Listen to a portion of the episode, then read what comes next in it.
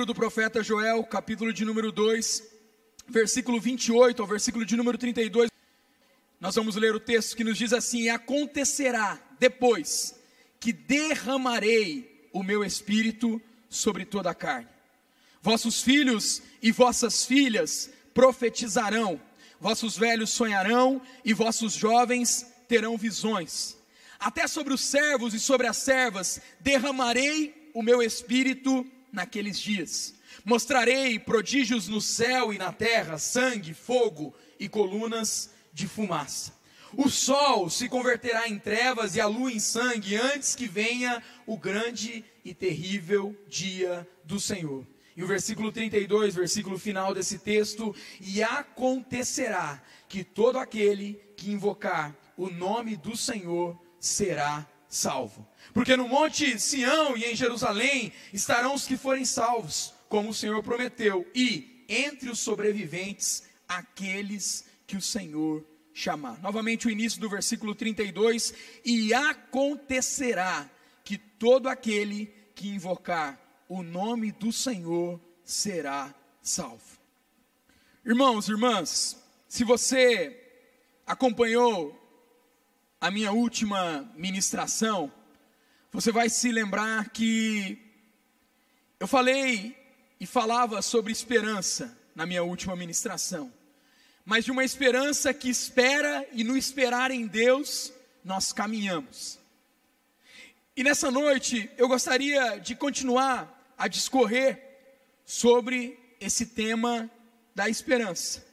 E antes de nós entrarmos propriamente dito na ideia de sermos cristãos, eu queria que você pensasse na ideia de esperança de uma maneira geral. E quando nós conversamos com as pessoas acerca da esperança, você vai perceber que as pessoas têm muita dificuldade de terem esperança em alguma situação. Eu não estou dizendo no primeiro momento nem sobre a pessoa de Jesus, mas se você perguntar para as pessoas, no geral, para elas conversarem sobre o tema esperança, geralmente as pessoas elas têm dificuldade de conversarem sobre esse tema. Geralmente nós estamos tão envolvidos no nosso dia a dia, e uma das coisas que esse momento de isolamento social nos faz repensar muita coisa, uma das coisas que essa pandemia nos faz ressignificar muitas coisas, é que forçadamente nós paramos. Nós precisávamos e nós tivemos que parar dentro das nossas casas.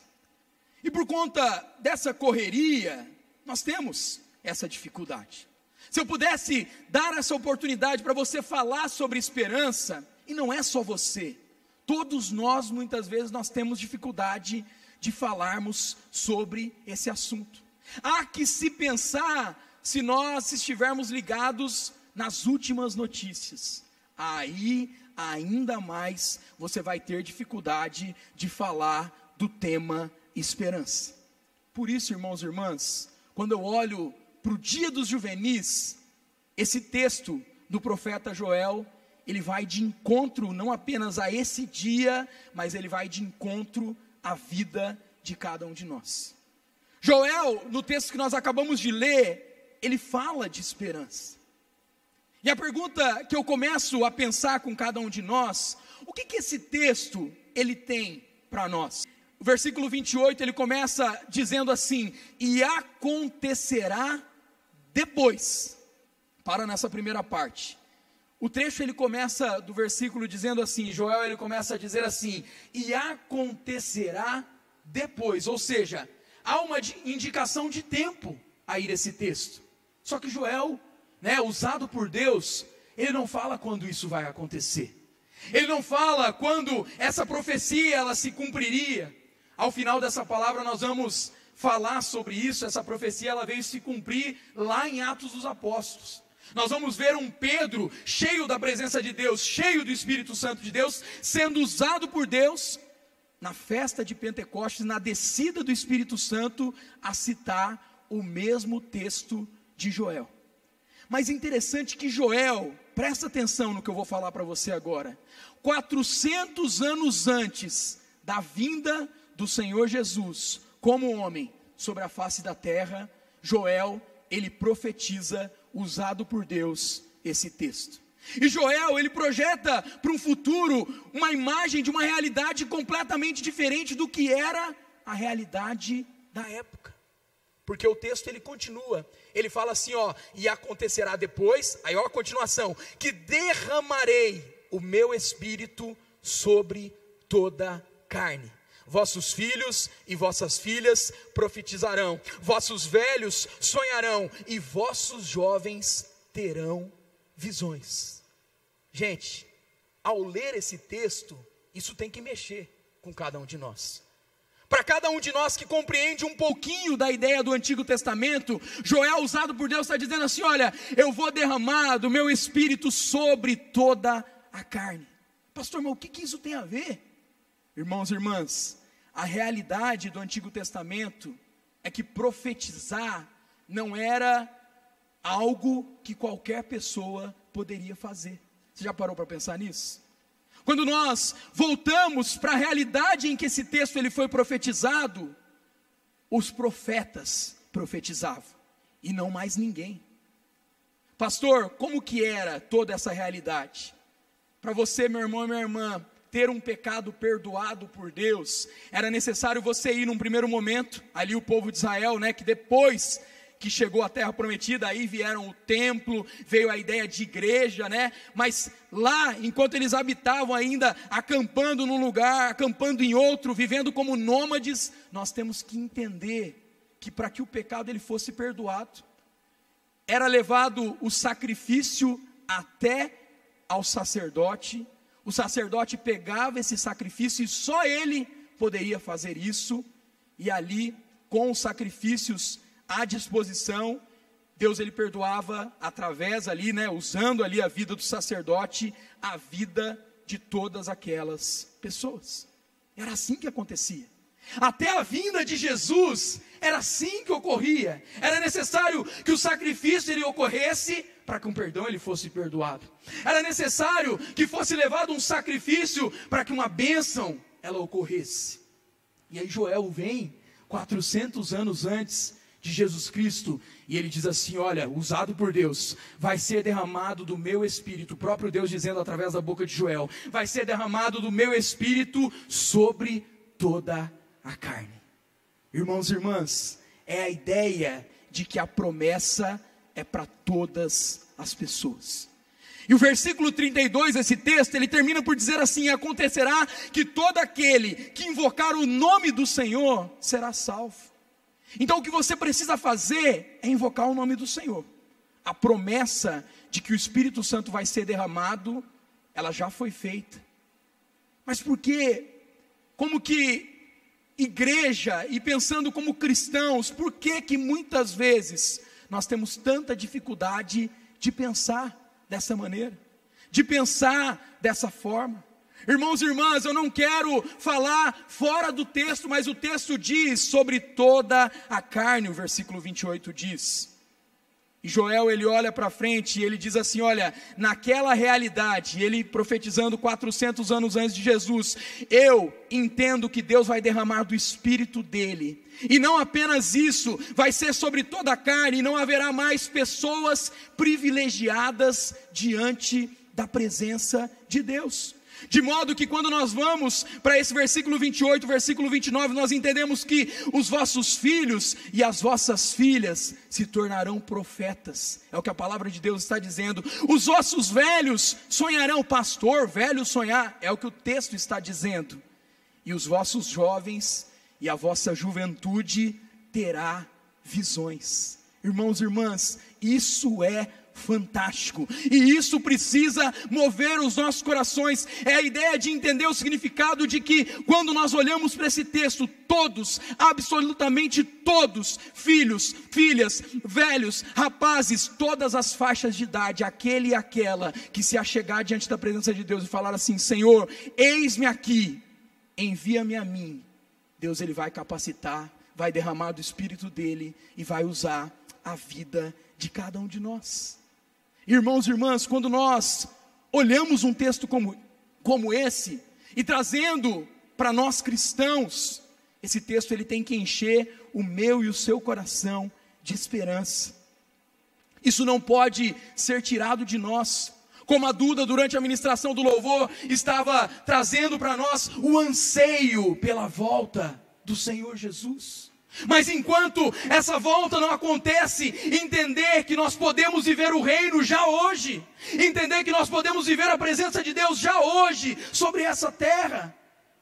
Irmãos e irmãs, pararmos com aquela desculpa que muitas vezes nós pegamos um versículo isolado e falamos assim: ai, pastor, o mundo jaz do maligno. Mas meu irmão e minha irmã, eu quero dizer para você que como metodista, a partir do momento que Jesus Cristo ele veio sobre a face da terra, Wesley ele compreendia que o reino de Deus fora implantado e continua a ser implantado até a volta do Senhor Jesus. É o que eu e você muitas vezes vamos ver sobre a ideia do já, mas ainda não. Como assim, pastor? Eu já vivo o reino sobre a face da terra, mas ainda não é aquele momento em que nós estaremos na glória dos céus. E sabe o que é gostoso nós pensarmos tudo isso? O maior desafio para nós cristãos hoje, o maior desafio para nós como igreja hoje, é entendermos que diante do Senhor, nós somos um. É entendermos que diante do Senhor, não há diferenciação de pessoas. É entender que diante do Senhor não há anos de caminhada, há um coração aberto que queira bater e fazer a vontade de Deus. Irmãos e irmãs, é entender que quando nós chegarmos diante do Senhor, eu gosto sempre de pensar nisso. Jesus conversando com os discípulos acerca da ida dele, né? Ele fala assim: "Olha, eu vou para o Pai e vou preparar um lugar. Aí ele fala assim: Na casa de meu pai há muitas moradas. É interessante que ele não fala assim, olha, na casa do meu pai, olha, no condomínio divino, vai ter a casa, né? Para o pastor que teve tantos anos de pastorado, vai ter uma casa diferente. Aí na casa, é, lá no condomínio do meu pai, né? No, no Golden Cell, vai, vai ter algo diferente para aquele fulano que fez muita coisa sobre a face da terra. Irmãos e irmãs, não é isso o que a palavra de Deus ela diz. Ele fala que há uma só casa. E nós temos que aprender a conviver hoje para que essa realidade se torne verdadeira um dia sobre a vida e através da vida de cada um de nós. Eu quero dizer para você que se você tem dificuldade com irmãos, procura resolver essas dificuldades sobre a face da terra. Porque eu pensando na misericórdia de Deus, e você tiver a oportunidade de estar no céu, estar na glória dos céus, Deus vai colocar você bem do ladinho desse irmão, você vai passar a eternidade inteira ao lado dele. É claro que a gente fala isso com brincadeira, mas falando bem sério, que você possa resolver aquilo que precisa ser resolvido. Pare de achar que você não pode fazer diante de Deus. Pare de achar que você não pode ser usado por Deus. Irmãos e irmãs, como pastor, eu não tenho dificuldade nenhuma de dizer que Deus pode capacitar a vida de cada um de nós para orarmos, para abençoarmos. Eu falava pela manhã e volto a repetir agora à noite, eu não tenho dificuldade nenhuma, por exemplo, o ministério de intercessão está na nossa retaguarda todos os cultos. Irmãos e irmãs, se acontecer de algum irmão do ministério de intercessão termina o culto e já aconteceu, hein? Eu estou testemunhando algo que já aconteceu. E aí algum irmão, alguma irmã da intercessão chegar e falar assim, pastor, eu tenho uma palavra para te entregar. Eu estou de braços abertos para receber essa palavra, porque Deus tem usado a vida de cada um deles. É entender que não há diferenciação. Eu não estou falando de responsabilidade. Eu sei das minhas responsabilidades como pastor, assim como eu creio que você sabe das tuas responsabilidades como cristão, como alguém que Deus chamou, mas é entender que diante de Deus, todos nós somos iguais. E olha que interessante, o texto ele vai um pouco mais além. Lá no versículo 29, nós vamos olhar esse versículo ali, ele fala assim, ó, até sobre os servos e sobre as servas derramarei o meu espírito naqueles dias. Ué, pastor, mas falou sobre toda a carne. Já não está incluso todo mundo? Mas Joel faz questão, usado por Deus, de falar sobre os servos e sobre as servas. O que, que era isso aí, pastor? Escravo. Irmãos e irmãs, esse texto foi escrito num período de escravidão. Era normal as pessoas terem escravos. E Joel, usado por Deus, está dizendo assim: olha, até sobre os escravos, até sobre o seu servo, Deus ele vai derramar do espírito dele. Os seus servos terão visões, os teus servos sonharão, os teus servos profetizarão.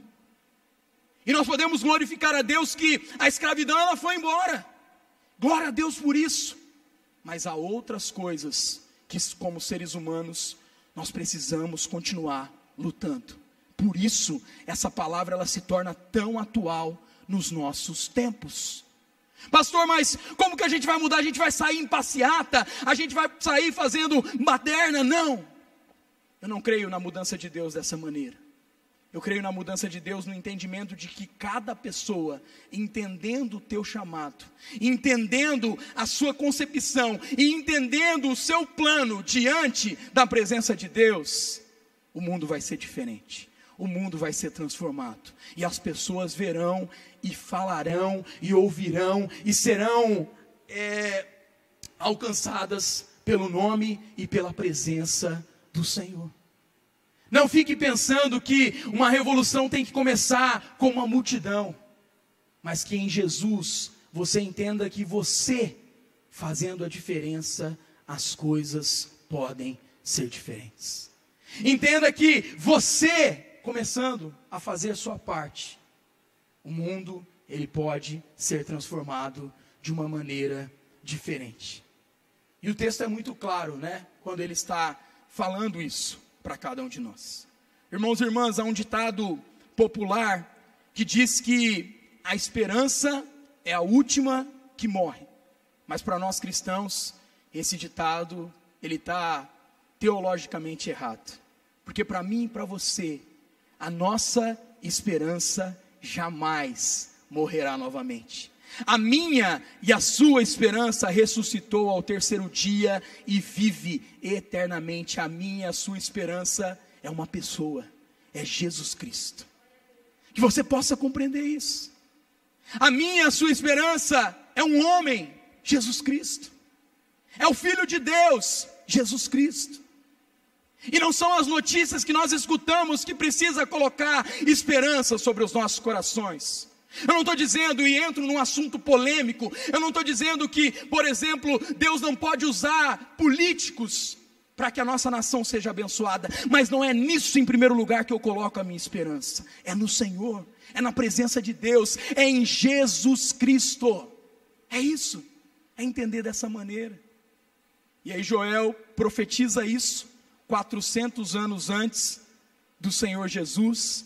E eu queria, e nós já estamos caminhando para o final dessa palavra, eu queria que você abrisse a sua Bíblia aí em Atos dos Apóstolos, capítulo de número 2. Nós vamos ler do versículo 16 ao versículo de número 21.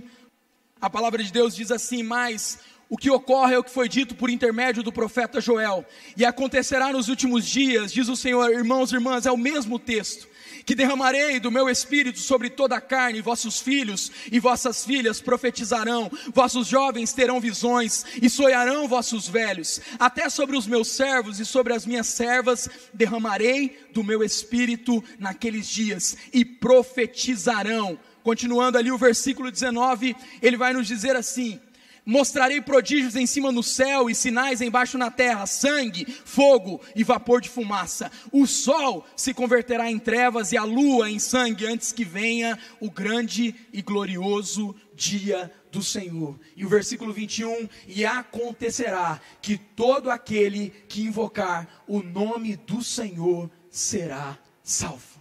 Promessa realizada e cumprida lá em Atos dos Apóstolos. Então, meu irmão e minha irmã, nós estamos falando de algo que basta eu e você tomarmos posse disso.